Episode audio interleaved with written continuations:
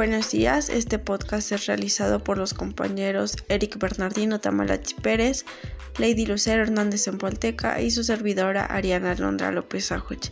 El tema de nuestro podcast será la inflación. Como primer punto comenzaremos por definir qué es la inflación y este es un fenómeno que se observa en la economía de cualquier país y está relacionado con el aumento desordenado de los precios de la mayor parte de los bienes y los servicios que se comercian en los mercados por un periodo prolongado generalmente. Existen varias causas de la inflación.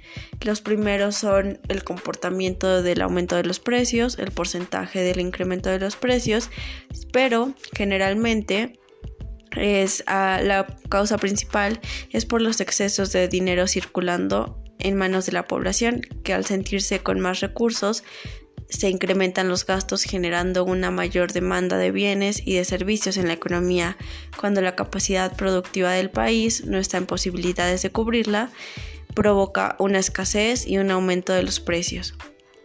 Por otra parte, el Instituto Nacional de Estadística y Geografía es el encargado de medir la inflación, así que hace una encuesta de ingreso y gasto de las familias a nivel nacional para saber qué es lo que se consume.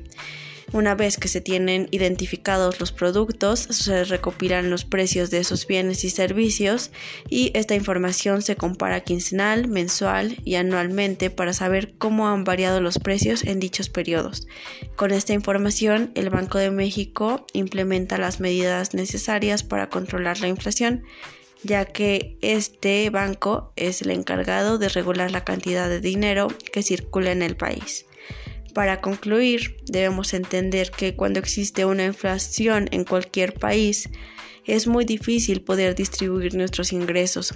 Ya no podemos planear un viaje que teníamos pensado, ya no podemos pagar nuestras deudas con gran facilidad o invertir en algo rentable, ya que los precios que eran una referencia para asignar nuestro dinero de la mejor manera posible ahora están distorsionados.